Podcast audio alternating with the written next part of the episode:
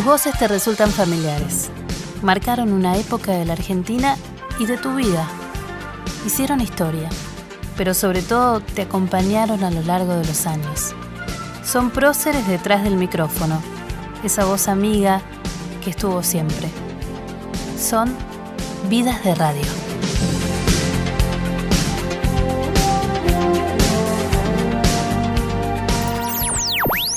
Señoras y señores, esto se titula El secreto de los dos Homeros.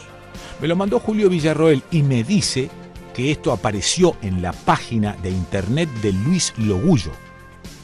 Hagamos un trato virtual. Primero lea este relato y recién después vaya a escuchar. Caso contrario, se pierde la gracia. Le cuento a la distinguida audiencia que eh, mientras estamos haciendo este programa, hoy, desde las 10 de la mañana hasta la 1 de la tarde, se está preparando un asadito acá afuera, o me han mentido y no están preparando nada, están amasando unos ridículos fideos por ahí. Hola, buen día. Aquí Quique Pessoa saludando desde San Marcos Sierras. Bueno, acá estamos. Mi nombre es Quique Pessoa y me quedo haciendo la conducción de este programa hasta las 5 en punto de la tarde. Esto se intitula Como en casa. ¿Cómo va? Aquí en otros Vidas de Radio y bueno, con alguien muy especial. Te digo, a ver. ¿A cuántas les dirás lo ¿A mismo? cuántas? ¿A cuántas? Ya esa voz te dice todo, ¿no? Estamos con el señor Enrique Raúl Pessoa, pero todos lo conocemos como Quique Pessoa. El Mm. hombre es de Rosario, locutor, periodista, conductor de radio, televisión y músico, ¿no? Porque hemos escuchado también algunas de sus obras. Sí. Pero ante todo, ¿vos ¿qué decís de esta cortina para un programa de radio? Es tan importante como cualquier cosa que contribuya a la generación de un clima. La radio, por lo menos para mí, ¿eh? es la generación de clima. Es decir, si entre vos y yo, ahora, grabando o al aire o lo que fuere, podemos generar un clima, eso parecería ser como que trasciende toda la parte tecnológica de la radio, se mete en la vida del que está escuchando y es como si estuviese sentado acá al lado nuestro. Bueno, la llave principal de la comunicación en radio es la generación de clima. Es bastante difícil generar un clima. A algunos les resulta más sencillo. Pero siempre es difícil generar un clima en radio, como para que la cosa se distienda, como para ir arrimándose cada vez más al oyente, como para que no sea una impostura, ay, mirá, estamos recibiendo a tal persona, así, todo parece medio como un teatro. Pero a medida que vas rompiendo ese teatro, también la cortina, la música que acompaña el programa, que no debe ser una música. Bueno, ahora vamos a escuchar un poco de música y después volvemos. ¿Cómo, cómo es esto? ¿Que la música es un relleno? ¿Qué es? Este, ¿La pongo para ir a hacer pis? No sé, ¿no? Este, digo, la música es parte de lo que estás haciendo. Entonces, si vos tenés una proyección del clima que querés generar en tu programa, es importante la cortina, es importante el saludo inicial, es importante tu articulación, es importante el tono de tu voz, hacia dónde vas, qué cosas querés decir. Bueno, todo hace a la generación de este clima. No estando el clima, todo se hace más difícil de transmitir. Todo se hace. Es como, como no aceitar el canal. ¿no? Y la radio es esto, ¿no? ¿Te acordás de la primera vez que escuchaste radio? ¿Cuántos años tenías? ¿Cómo fue? Ah, sí, yo nunca fui un gran escuchador de radio. Nunca elegí escuchar radio. Por lo tanto, mi ingreso a la radio fue bastante accidental a los 20 años. No tenía yo la, la cosa en el melón de, ay, la magia de la radiofonía y ahora voy a entrar a... No, no, no, fue accidental. Pero lo que sí recuerdo es que yo nací en el año 50, tengo 68 ahora, en el año 55, 6, tendría 5 o 6 años, tomábamos la leche a la tarde, este, teníamos la suerte de tener leche con vainillas y escuchábamos en, en una radio de Rosario Tarzán, rey de la selva. Y entonces mientras tomábamos la leche escuchábamos eso, nos imaginábamos todo, los bichos, Tarzán, la monachita, todo aparecía allí. No pertenecíamos a una generación de televisión, de pantalla, homo videns, no éramos homo videns. O sea que lo que teníamos era revistas, libros y la radio. Insisto que nunca fui muy escuchador, pero de esto sí me acuerdo, de haber visto leones en mi cocina mientras tomaba la leche. Desde ese recuerdo, ya después el contacto con la radio no es que tenías tu espica de cuero o la escuchabas a la noche, sino que fuiste haciendo iluminación, sonidista, teatro. Claro. Y de repente caíste en una radio. Claro. Primero hice, eh, empecé a estudiar medicina y entonces hice un par de años de medicina.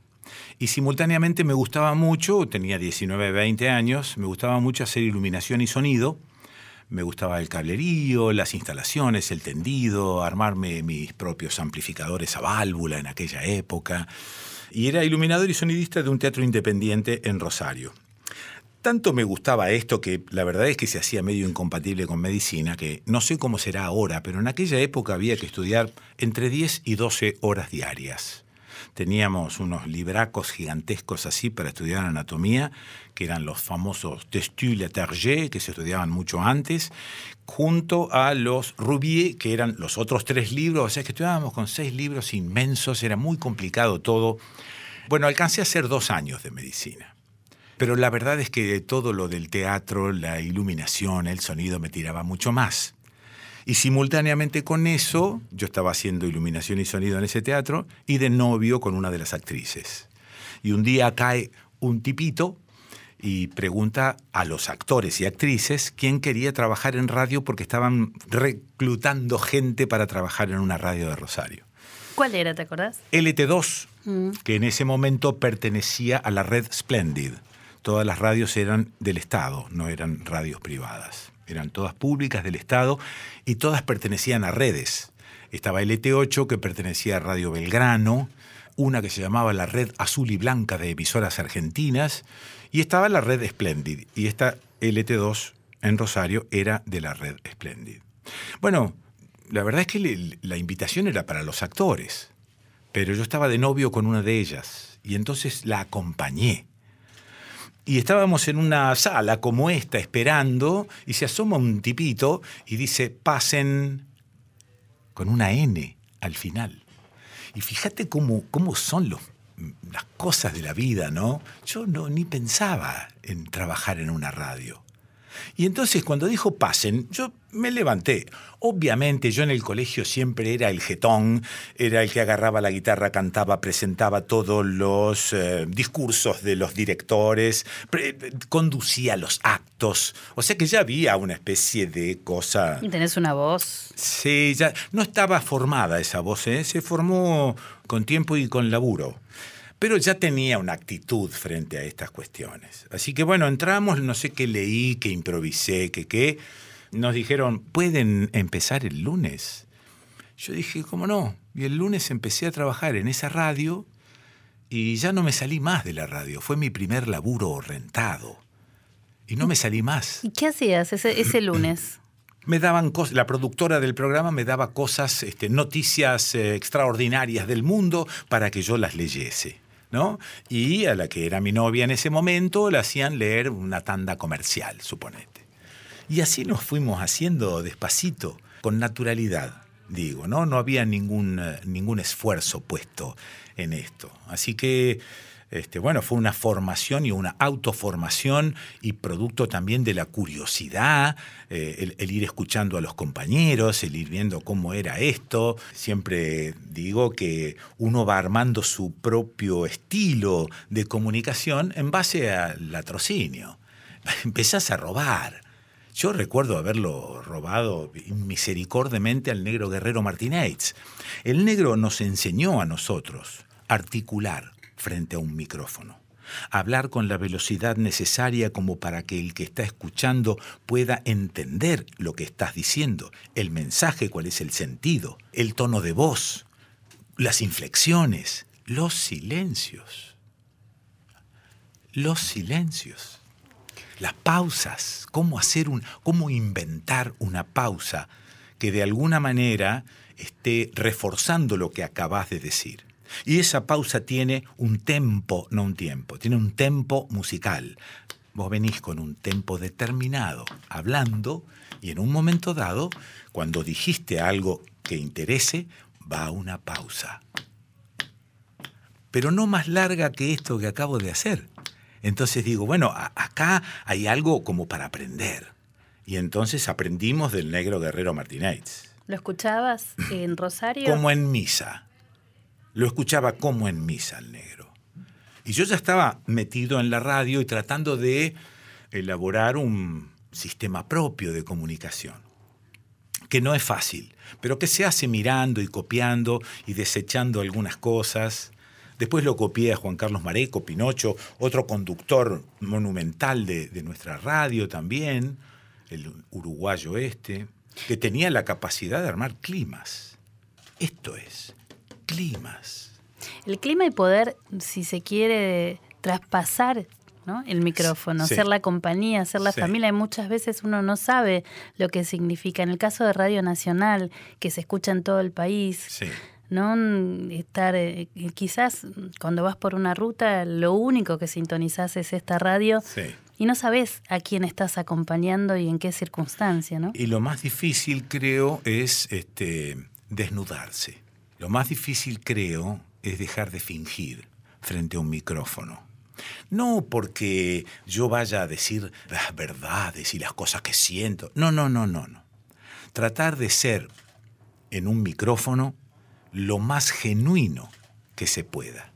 No te digo transparente, pero lo más genuino que se pueda, porque se advierte del otro lado.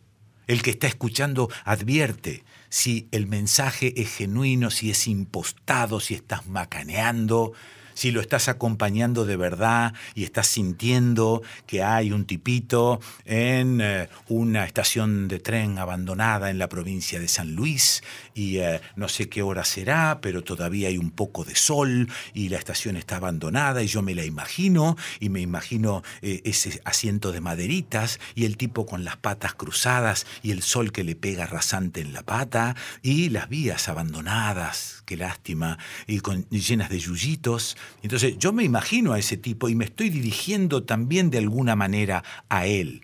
Pero necesito armar un clima y necesito que se note que ese clima es genuino, que no estoy impostando.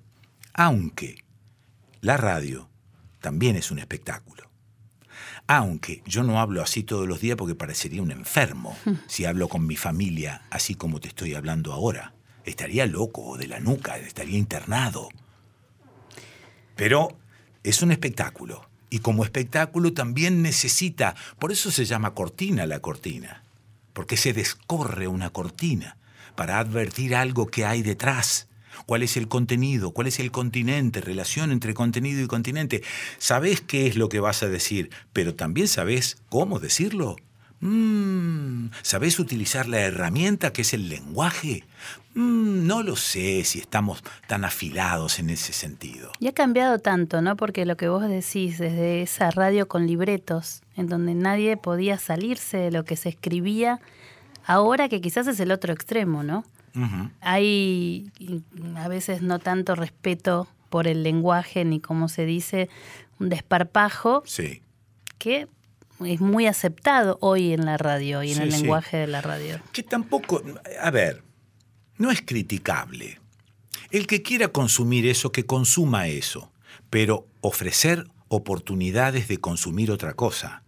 Porque si todo es más o menos parecido, si todo es más o menos igual, si todo es medio ramplón y ordinario, lo que se consume va a ser eso, porque no hay otra cosa.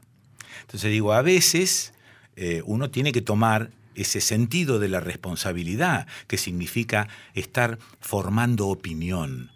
Yo soy un formador de opinión y eso yo lo tengo claro. Hay mucha gente que te quiere, gente que así como vos decís, bueno, yo escuchaba a Guerrero Martínez, también te escuchaba a vos, en Rosario.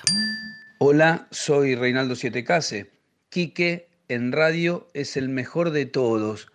Crecí escuchándolo, a pesar de que no tenemos tanta distancia de edad, pero aprendí mucho de él, lo disfruté, me encantaría poder escucharlo todos los días, creo que ha marcado un camino, no solo por la manera, la forma, también por los contenidos, por su valentía, por su honestidad, simplemente eso, profunda admiración y le deseo lo mejor, sé que está en Buenos Aires haciendo un espectáculo, no se lo pierdan, porque si tiene el sello de Quique, seguro la van a pasar bien, van a reír, van a emocionarse y van a pensar, porque todo lo que hace Quique gira en esas tres palabras. Un abrazo muy grande. Reinaldo. Reinaldo. Que Sí. también, ¿no? Dejó Rosario como alguna vez lo dejaste vos. Sí. Para hablarle desde una radio de la ciudad de Buenos Aires a todo el país. Yo no sé si el caso de Reinaldo es el mismo, pero yo no dejé a Rosario. Rosario me echó. Esto fue así. A ver. Porque esto es una, es una cuestión personal mía, ¿no? Yo soy, o me, de alguna manera me defino como un libre pensador. Ser libre pensador por ahí a mucha gente no le gusta. A mucha gente que es dueña de algunos medios de comunicación, tener un libre pensador es como tener una especie de loco dando vueltas que nunca sabes para dónde va a salir. Esto a mí no me disgusta, porque lo que yo pretendo hacer es pensar en voz alta, ir hacia adelante, arrepentirme de lo que dije. Dije, no, para, para, esto no, esto lo acabo de ver, que esto no está bien. Ir y volver con el pensamiento, como si yo pudiese de alguna manera meterme en la cabeza del otro y hacerlo dudar. La duda, la duda razonable. ¿Por qué tenemos tanto fanatismo en la cabeza? ¿Por qué tantos dogmas? ¿Por qué aferrarse a las cosas como si fuese el último pensamiento que se me va a ocurrir? Y no es así.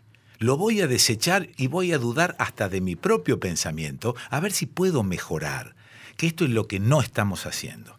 Y yo me impongo este ejercicio. Y me lo impongo al aire. Yo hago un programa de tres horas todas las semanas que se llama El Desconcierto. Y siempre hago una apertura pensando en estas cuestiones. ¿Cómo hago?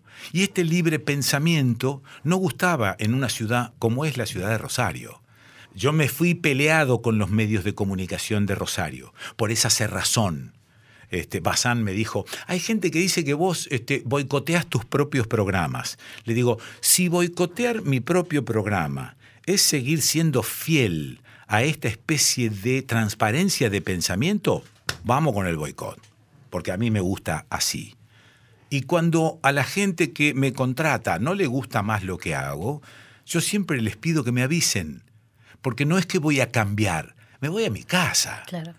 No me disfrazo de payador perseguido ni de tipo censurado. Entonces me voy a mi casa directamente. Y en ese momento, en realidad, la ciudad de Rosario me dejó sin laburo. Estamos hablando de qué año. 85.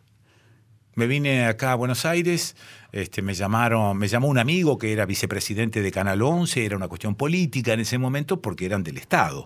Él era radical y entonces me dijo, ¿te querés venir a hacer un programita? Fum, allá fui porque si me hubiesen llamado de Novosibirsk, Rusia, hubiese ido a la estepa también, ¿no? Pues no tenía dónde laburar. Te quedaste sin laburo. En Rosario sentías quedé- que se habían sí, cerrado todas sí, las puertas. sí. Y después, este, con el tiempo aprendés algunas cosas. A veces me preguntan, ¿cómo es que Rosario ha dado tanto músico, tanto talento? Y yo siempre contesto, no lo dio, lo echó. Lo echó. No había lugar donde cantar, no había lugar donde escribir, no había lugar donde mostrar, no había lugar donde expresarse con libertad. Si vos te conformabas con el departamentito en el centro, una casa de fin de semana y el autito, el Rosario estaba bárbaro, pero tenías que ponerte la camiseta y no contradecir ninguno de los deseos del capataz. A lo mejor acá se manejaba todo o se maneja todo de la misma manera, pero como hay más medios, no era tan cerrado como eso, que es una especie de pueblo grande, muy dependiente de la ciudad de Buenos Aires. Entonces yo me vine para acá. Empecé a trabajar ahí en Canal 11 y después recibí un día un llamado sorpresa de Tete Custaró que me dijo, mira, yo voy a hacer mi primer programa y la verdad es que me gustaría que me acompañes en la conducción. Para mí fue una bendición. ¿La tenías? ¿La conocías de algún lado? No, sí, inclusive suena el teléfono en el departamento Mistongo que yo alquilaba en Palermo y me dicen, eh, Tete Custaró te habla. Y yo digo, che, déjense de joder, ¿quién habla? Entonces ella me tuvo que repetir, no, no, yo soy Tete, te, te los- te vi en tal programa haciendo tal cosa. Ahí me explica, bueno, arranqué, pasé, no sé, no sé si fue un año, pero pasé seis meses maravillosos. ¿Dónde era? Con TT en Canal 11 a las 11 de la mañana, un programa programa femenino Claro. de aquella época. Y yo me encargaba de toda la cuestión de los médicos y de toda cuestión que no tenga que ver directamente con ropa, maquillaje, etcétera, que eso lo cubría ella, por supuesto. Y bueno, ahí aprendí muchas cosas y la- realmente la pasé muy bien. Te tengo una compañera de laburo. Todos la quieren. No, no. No hay nadie que No, te hable mal de TT. No, no, no sabes. No sabes. No sabes. Pero a la radio, ¿cuándo volviste? Y a la radio volví ahí nomás sobre el Pucho. ¿Cómo se llamaba la que era directora de Radio Belgrano? Chiquita Constenla. Era la Ah. directora de Radio Belgrano y era muy amiga del negro Fontana Rosa. Entonces el negro, te- teníamos amistad en Rosario, la llama y le dice, che, ahí va Pessoa. En Buenos Aires no lo conocen, pero ustedes no saben lo que empezó el negro como era, ¿no? Así que empecé a laburar en Radio Belgrano, ahí nomás, al toque. Me llamó chiquita y fuimos bueno, a una reunión y empecé a trabajar allí. Y me fue bien, a partir de ahí me fue bien, estuve como 20 años acá en Buenos Aires, este, trabajando lindo, eligiendo los lugares donde trabajar, justipreciando el lugar. Donde, Ah, siempre recuerdo que habían vendido Radio El Mundo, me parece que a Amalita Lacroce de Fortabat, Sí. y como no sabía qué hacer con el nieto, lo puso de director. Entonces yo fui a laburar a Radio El Mundo. Para mí Radio El Mundo era una leyenda. Lo No, era. im- no importa el edificio. Co- Como acá tampoco importa el edificio. Esto es LRA1. Entonces, todo eso tiene un peso sobre el tipo que ama y quiere su trabajo y lo desarrolla. Tiene un peso. Nadie sabía lo que había sido Radio del Mundo, nadie había investigado nada, nadie recordaba nada. Yo los miraba y decía, pero estos tipos tienen idea de lo que están manejando. Claro. No, y no tenían idea, no sabían lo que era Radio El Mundo como, como sonido al aire. Insisto, no importa si está bien, mal, no Pero importa. vos pasaste por varias radios emblemáticas, Rivadavia también, Mm. ¿no? Estaba Sí, viendo. tengo un muy buen recuerdo de Rivadavia, no así del director, pero bueno, nos peleábamos todo el tiempo. Y lo que sí me acuerdo bien Te direc- con los directores. eso- Sí, pero me- me- yo me acuerdo bien de las, dire- las eh, discusiones con, con Luis Cetrá. Uf. Porque el tipo era una especie de tirano, ¿no? En la radio. Ahora, cuando hay un tirano en una radio y todo el mundo está asustado, el tirano tiene campo orégano para hacer lo que quiera. Pero esos tipos suelen respetar a aquellos que le hacen frente.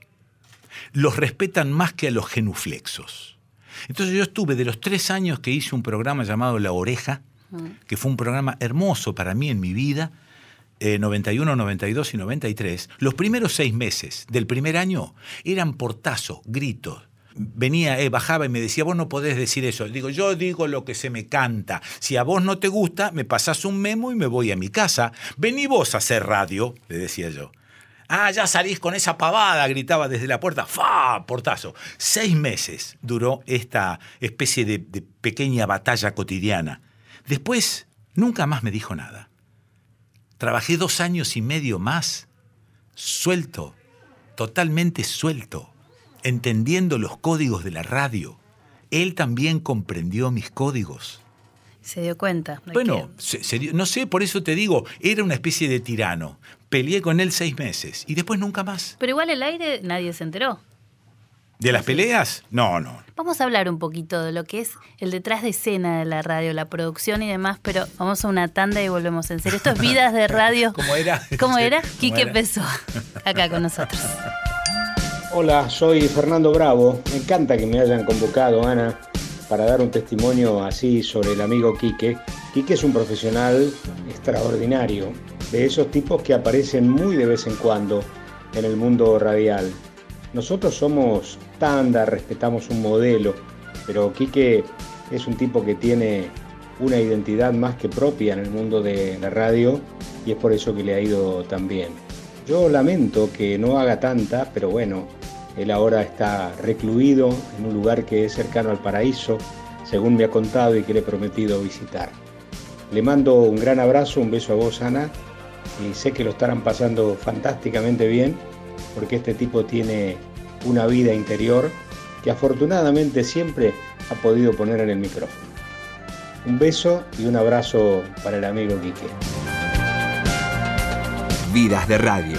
En la radio de todos.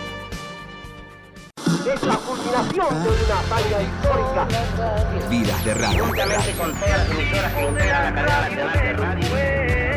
En la radio de todos. Tocando la superficie de la luna en ese momento.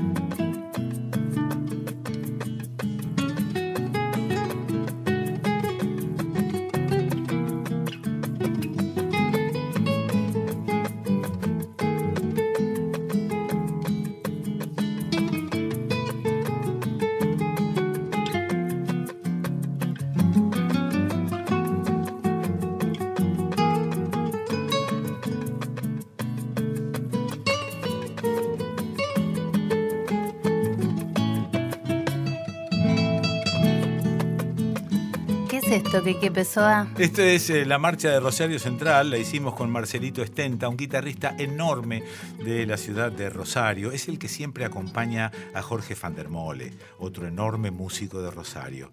Este, y entonces un día, bueno, paveando, como siempre, y jugando, es la marcha del el Club Rosario Central, pero hecha en tiempo de bossa. Y después nos gustó, hicimos una en tiempo de tango, una de milonga, un vals. Está buenísima. Todo para jugar. No, está buenísima. Sos de Rosario Central, me imagino. Sí, sí, sí. Mi papá jugó ahí en el año 36. Oh. en la primera. Claro, nadie puede ser de ningún otro club en casa.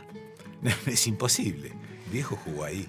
A mí me gusta News, así que estamos complicados. Ah, sí, estamos perdidos ahí. Estamos ¿eh? complicados. No, no, no, no, ahí estamos. Parque listos. Independencia, ¿no? Arroyito. Sí. Pero muy bien, la verdad es que vos tenés esa también, esa faceta de músico, ¿no? Que no abandonaste nunca. No, porque, bueno, eh, a ver, no elegí ser un músico profesional, porque si no tendría que haberme puesto a estudiar de verdad para ser un músico profesional. Aproveché mi oído natural y la música que naturalmente conozco y los acordes que voy robando en la guitarra. Al Chango Faría Gómez lo tenía seco. Chango, tocala de nuevo. "Eh, pero otra vez, que sí, dale. Y yo con una camarita muy, muy, muy elemental y una camarita este, analógica, le grababa la mano izquierda para saber qué hacía él con la mano izquierda, cuáles eran los acordes. Bueno, aprendí un montón robando, como de costumbre. Pero toda esa parte musical siempre funcionó como un adendum a mi trabajo en radio. Además, estas cuestiones que también te brinda la radio, el poder darte pequeños lujos Sí. en estos, en tus adendums. Por ejemplo, con Goyeneche, ¿no? Sí. Que, Ah, sí, sí, que, sí. que fue hermoso, porque no solamente tocas, sino que también a veces cantás. Sí. ¿Le podés enseñar a cantar a alguien que sepa cantar? ¿Vos podés No, enseñar a puedo, no. interpretar? ¿Vos- A interpretar, sí. Porque vos recién dijiste nada más blanda que el agua. Que el agua blanda no. ¿Qué? El agua no puede decir de boca pregunta. A ver, vamos de nuevo. Era más blanda que el agua. ¿Qué? El agua blanda.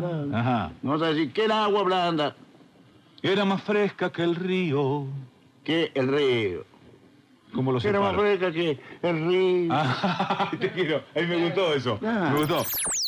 ¡Qué lindo! Qué bonito eso, qué bonito, qué bonito. Porque venía medio herido el polaco, había tropezado en el ingreso de la radio, le dolía la costilla, se quejaba.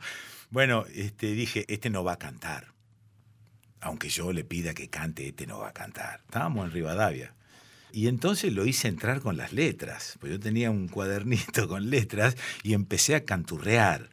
Y, y él se engancha, viste que se engancha y termina cantando él, tratando de explicarme cómo era. Esto que te decía al principio de los climas, ahí se nota que se arma un clima en la conversación, en los temas que se van tocando, que no es una cosa lejana y fría. Y cuesta armar un clima. Siempre me acuerdo del ingreso de la nota con Atahualpa Yupanqui, que la tengo grabadita, la guardo como un tesoro. Eh, charlamos mucho con Atahualpa. Pero a mí no se me ocurrió decirle Don Ata, hacerme el gracioso, el simpático, no, porque sabía que era un viejo cabronazo y muy difícil. Y que si le entrabas mal, te contestaba con monosílabos y a otra cosa mariposa tenías que saludarlo y terminar la nota allí. Entonces yo recuerdo que en ese momento algo pasó dentro mío con el clima y le dije, Atahualpa, Yo sé que usted tiene unos caballitos en Cerro Colorado y que los quiere mucho. ¿Qué pelajes tienen esos animales? Listo, Ana. Listo. Era como tener una llave de un cofre. Cuando vos sabés cómo entrar en una entrevista, es como tener una llave de un cofre. O tenés la llave correcta o no lo abrís. En ese momento yo podría haberme ido y el viejo seguir hablando dos horas de los pelajes de los caballos. Claro. ¿Y eso lo sentís? ¿Eso no se enseña, no se aprende? Eh, no, eso no se aprende, pero se puede explicar. Fíjate este ejemplo que te di, ¿no? Tener cuidado con cómo se le entra al entrevistado. Ahí es cuando aparece la falta de producción. Cuando no tenés producción, no sabés qué hacer con el entrevistado. Es fundamental la producción, porque mientras vos repasás antes de la entrevista, vos te das cuenta dónde está la apertura, la puertita entreabierta. Vos te das cuenta de eso. Siempre lo recuerdo a Pinocho en un programa que hacía Juan Carlos Mareco por televisión que se llamaba Cordialmente. Invitaba a un político. ¿Cómo te crees que llegaba el político? El político llegaba con su traje impecable, peinado, pero aparte llegaba todo como galvanizado para protegerse de las preguntas o de las supuestas preguntas y de sus propios nervios que no lo traicionen. Llegaba el tipo hecho un almidón. Y este le cebaba un mate y antes de iniciar la conversación lo miraba y le decía, ¿cómo le va, doctor? ¿Y esa corbata? Listo, hermana, se terminó, ya estaba. El tipo se miraba la corbata y vos veías cómo se le iban cayendo las chapas, cómo se iba desarmando. Y entonces, ah, esta corbata me la regaló mi suegra. Ah, ¿y qué tal la suegra? Empezaba por ahí, empezaba abriendo una puerta y armando un clima. Esto sí se puede explicar. Esto sí yo lo cuento cuando me invitan a dar una charla sobre radio, sobre lo que cuerno sea. Bueno, yo cuento estas cosas porque son llaves. Claro que no, no, vas a tener el mismo político, pero sí vas a tener en tu cabeza el listado que te hace la producción y a este le entro por este lado. El productor, el operador, ¿no? Que es ese compañero que... Están todos, tienen que estar todos atento y atentos y laburando. Yo he, he, trabajado con operadores que miran para otro lado. ¿Cómo haces para laburar con complicado. esos? Es complicado, pero también tenés que saber ganártelo al operador porque no te olvides que nosotros hacemos aire y hay alguna fantasía en todas las personas de hacer aire. Hasta en el último productor hay una fantasía de hacer un poco de aire.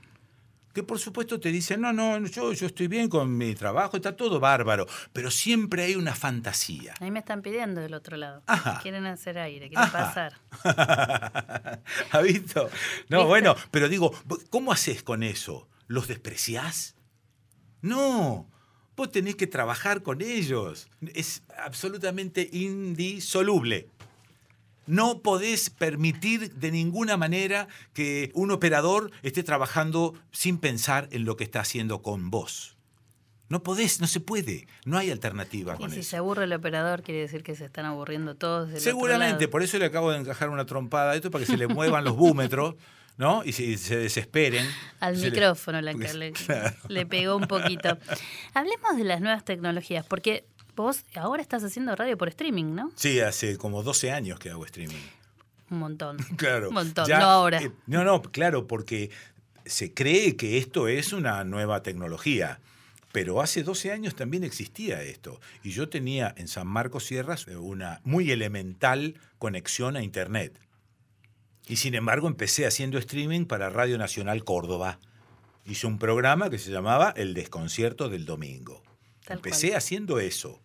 Porque fue una elección de vida irte a vivir a donde fuiste, Ah, sí, donde sí. te fuiste a vivir Sí, porque querías irte. Y- Y me llevé todo conmigo porque yo tengo estudios, este, estudio de grabación, y tengo mis micrófonos y consolas, y yo soy mi propio operador, y yo trabajo, y a mí me gusta armarme mis racks, y me gusta armarme mis ruteos de señales, y este, hago mis mesas, y bueno, me, me- me- gusta toda la parte manual y técnica de la radio. Pero convengamos que cada vez esto es más frenético y los cambios son eh, realmente rápidos. Eh, desde cuando empezaste a hacer radio, que alguien levantaba los mensajes Sí. en un teléfono fijo, ahora que si quisieras ya el, el conductor no solamente mira al operador, sino también a la pantalla de la computadora. Sí. Leía que en el 92 vos llevaste una computadora a un estudio y todos te miraban. Sí, sí, como si fuese un marciano.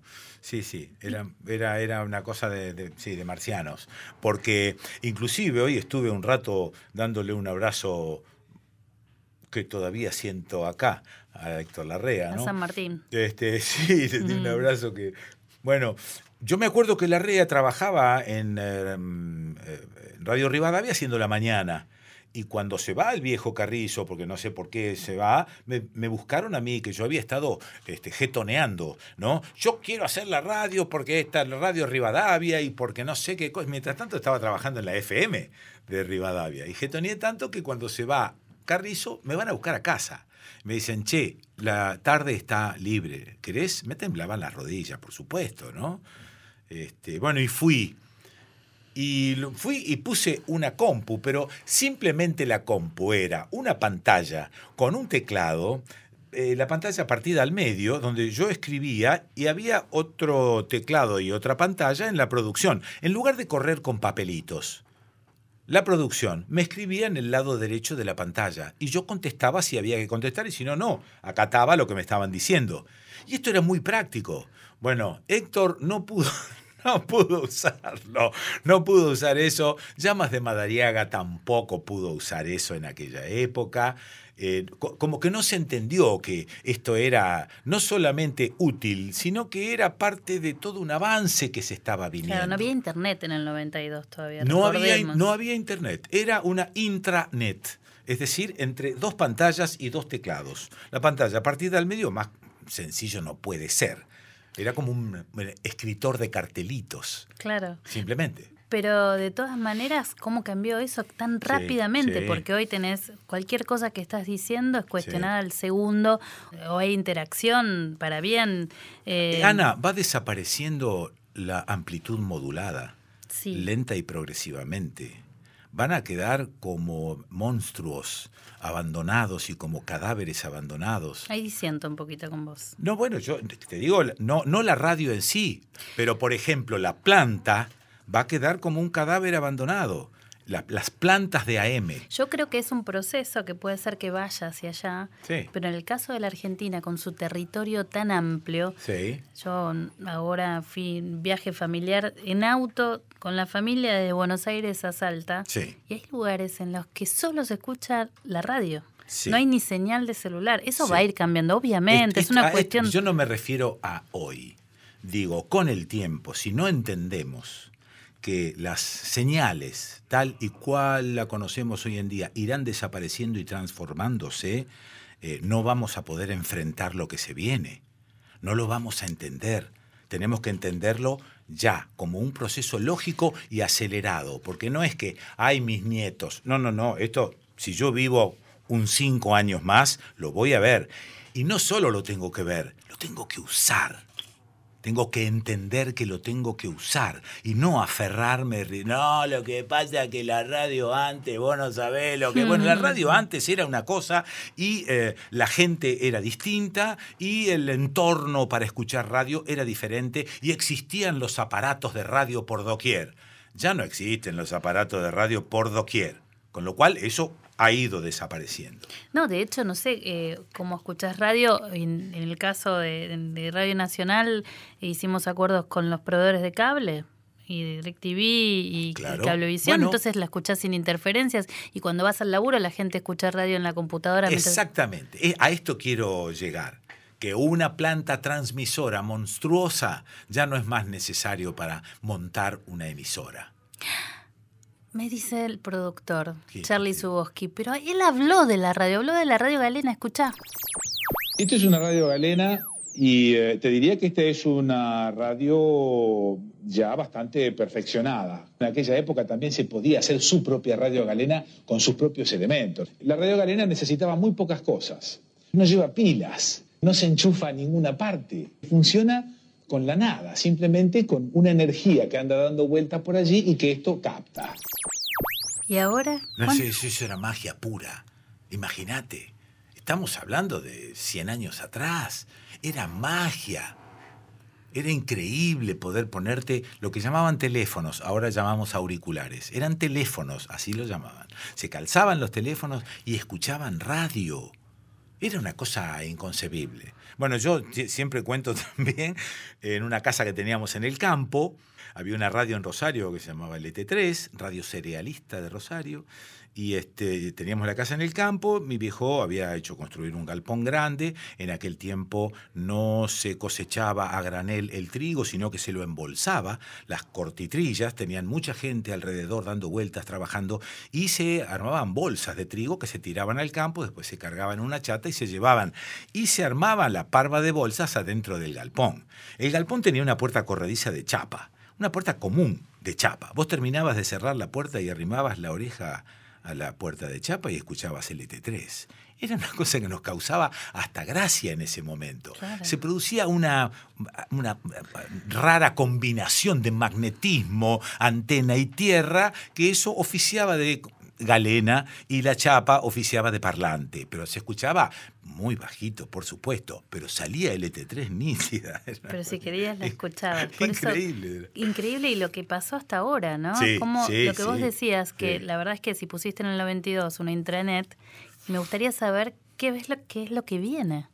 Mm. Vos decís, hay que, hay que vivir con lo que viene y usarlo. ¿Qué te, te parece que viene? Tenemos Twitter, WhatsApp, en todas las radios, eh, el streaming. Podés ver. Ahora todos se pueden ver en los estudios, eh, la, el- estamos en los celulares.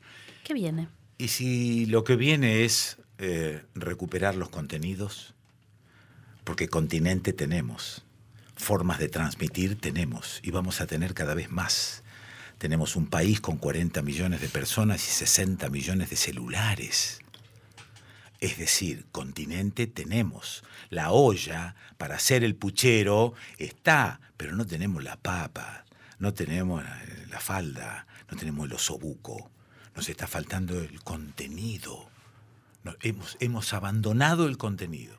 Porque lo que creo que también que hemos abandonado es la necesidad de pensar que es algo que yo hago mucho hincapié en, mi programa o cuando voy a dar una charla, o, siempre vuelvo al pensamiento, siempre vuelvo a la lectura de gente que pensó antes que nosotros.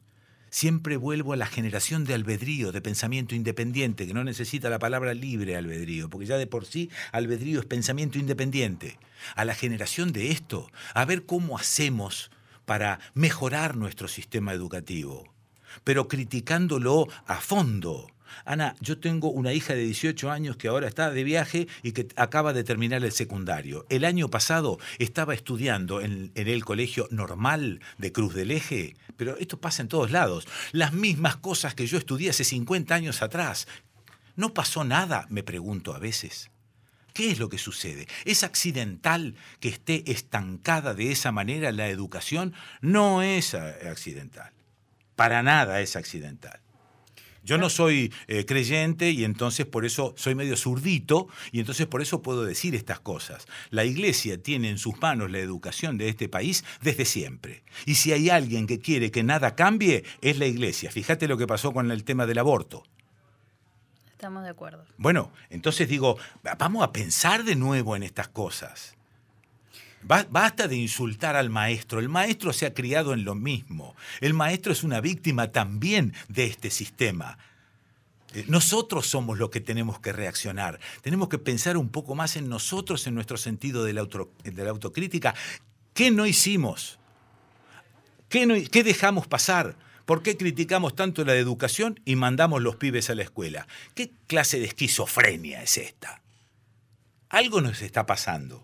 Y digo, bueno, ¿no será que lo que sigue mientras la ciencia sigue avanzando inexorablemente y cada vez más rápido en todos los sistemas, nosotros tendríamos que empezar a apurarnos en los contenidos? ¿No será que el futuro nuestro es generar nuevamente contenidos? Así solo sea, che, te pusiste a pensar en tal cosa. Y vos decís que la radio tiene su rol fundamental en Sí. difundir Sí, o ayudar a hacer pensar. sí, fundamental. Porque estamos llenos de sistemas de difusión. Hay miles, decenas de sistemas de difusión y va a haber más todavía de, de posibilidad de llegadas. Hay un cuento que leí hace muy poco tiempo donde eh, en un pueblo eh, un tipo que tenía una mueblería inventa una pastilla que te hace reproducir un aviso comercial en la cabeza si te tomas la pastilla. Entonces la gente, hay un tipo que va por la calle repartiendo pastillas a todo el mundo. Y a todo el mundo le empieza a resonar en la cabeza el aviso comercial de esta mueblería. No importa cómo sigue ni cómo termina el cuento, pero te digo, sistemas, hay decenas. El tema es que volvamos a pensar. El tema es que volvamos a generar modelos y que si no los tenemos hoy en día, los busquemos en alguna parte, los construyamos, construyamos un modelo al que queremos llegar, volvamos a una utopía. Estamos descansando en todo lo que dicen los medios de comunicación, incluido este. Estamos descansando en lo que el medio te indica. ¿Por qué todo el mundo se llena la boca diciendo, bueno, ahora este gobierno ganó porque maneja muy bien las redes? ¿Y vos te pusiste a pensar en lo que eso significa? Vamos a suponer que sea cierto. Significa que sos un imbécil, que una simple red te maneja. Estás aceptando tu imbecilidad, de que la simple red te está manejando tu futuro, tu presente, tus hijos, todo volvamos a pensar, basta de echar culpas afuera. Basta de señalar los culpables en otra parte. Volvamos al pensamiento. Hay gente que ha escrito muchas cosas. No leemos más. No, no leemos más. Escuchamos lo que dice el gordo Lanata o lo que dice Víctor Hugo Morales y creemos que esas son las verdades que hay que seguir de apuño. Creemos que son ellos los que tienen esta verdad y nosotros somos los dogmáticos que seguimos para un lado y para el otro. En mi casa he presenciado este, eh, eh, discusiones entre amigos. Cuatro amigos de este lado defendiendo algo que había dicho el gordo Lanata. Cuatro amigos de este lado defendiendo algo que había dicho Víctor Hugo Morales. Pegué un palmazo en la mesa y dije, no pueden ser tan imbéciles. Discutan de otras cosas. No pueden ser esos dos tipos, que pueden ser respetables o no, no me importa, el referente para el pensamiento y la discusión. Entonces yo me enojo con esto, pero me enojo mucho. No, nos damos cuenta, nos damos cuenta. No, yo me enojo con esto porque me enojo porque me enojo porque a mí me pasa, porque yo me incluyo en esto, en este cuerpo social. Insisto, ya no vale decir no lo voté, no me puedo salvar solo. Nadie. Nadie. Nadie se puede Tenemos que volver a armar la red del cuerpo social. Tenemos las redes suficientes como para hacerlo pero te tengo que incorporar a vos en mi vida. Te tengo que escuchar para ver qué me vas a decir y encima correr el riesgo de que lo que vos me digas sea más razonable y más inteligente que la estupidez que vengo pensando hace 20 años y que no cambio para no salir de esa zona de confort. ¿Qué es la radio para vos, para terminar? Me, interesa saber si tuvieras que definir qué es la radio. Este, como decía Núñez Cortés en un sketch de Lelutier, yo era un infeliz. Arranco así, porque yo, este, yo era una persona que vivía para mí solo. Mientras trabajé en la ciudad de Rosario, era un tipo sumamente famoso, me invitaban a todas partes, jamás pagué en un cine, en un restaurante, nunca pagaba en ninguna parte, era un tipo conocidísimo en Rosario. Y, y la verdad es que vivía para mí. Nunca asumí un compromiso y esto duró muchos años de lo que llaman la carrera. Bueno, yo nunca corrí, pero digamos, de todos estos años de radio, digo, muchos años me duró esta estupidez. Hubo un cambio que se produce cuando conozco a mi actual mujer, hace 30 años, Leda Berlusconi, el amor de mi vida. Sí, cuando la conozco a ella, ella me lleva de la mano a Plaza de Mayo, a una reunión de madres. Yo ni sabía que era madres. Y yo ya tenía muchos años encima. Y despacito con ella empecé a entender de qué se trataba esto de hacer radio, que me divertía tanto, que me salía tan bien, que hacía bailar a las señoras a la mañana, y que en el año 78 yo hacía un programa muy famoso en la ciudad de Rosario, y años después, una persona me dijo, me torturaban y ponían fuerte tu programa para que no se escucharan mis gritos. Digamos, no estoy haciendo una pausa para que se dramatice lo que estoy haciendo. Si tengo un nudo en la garganta, tengo un nudo en la garganta, pero esto yo lo entendí después. No fue culpa mía que la estaban torturando, a ver si me explico. Tampoco fui responsable de esa tortura. Pero es muy duro darte cuenta en un momento dado que esto estaba en Fray Luis Beltrán, que era un centro de detención y tortura, año 78, y yo a los gritos divirtiendo a todo el mundo a la mañana por radio. No me hago cuestiones ni me clavo puñales con esto, porque yo era un imbécil, básicamente. O como dijo Núñez Cortés, yo era un infeliz. Después aprendí, y menos mal que aprendí. Ahora soy muy amigo de Nora Cortiñas. Y si tengo yo un referente en mi vida, es mi papá por un lado, por algunas otras razones, y Nora Cortiñas. Ese es el referente que yo tengo. Quizá la pueda ver ahora en estos días. Nora Cortiñas me dijo a mí, a mí, Quique, cuando vos veas que yo estoy torciendo el rumbo, avísame, ¿eh? Ella a mí, ¿me entendés? Ella a mí. Si alguien puede torcer el rumbo soy yo, no ella. Ella a mí.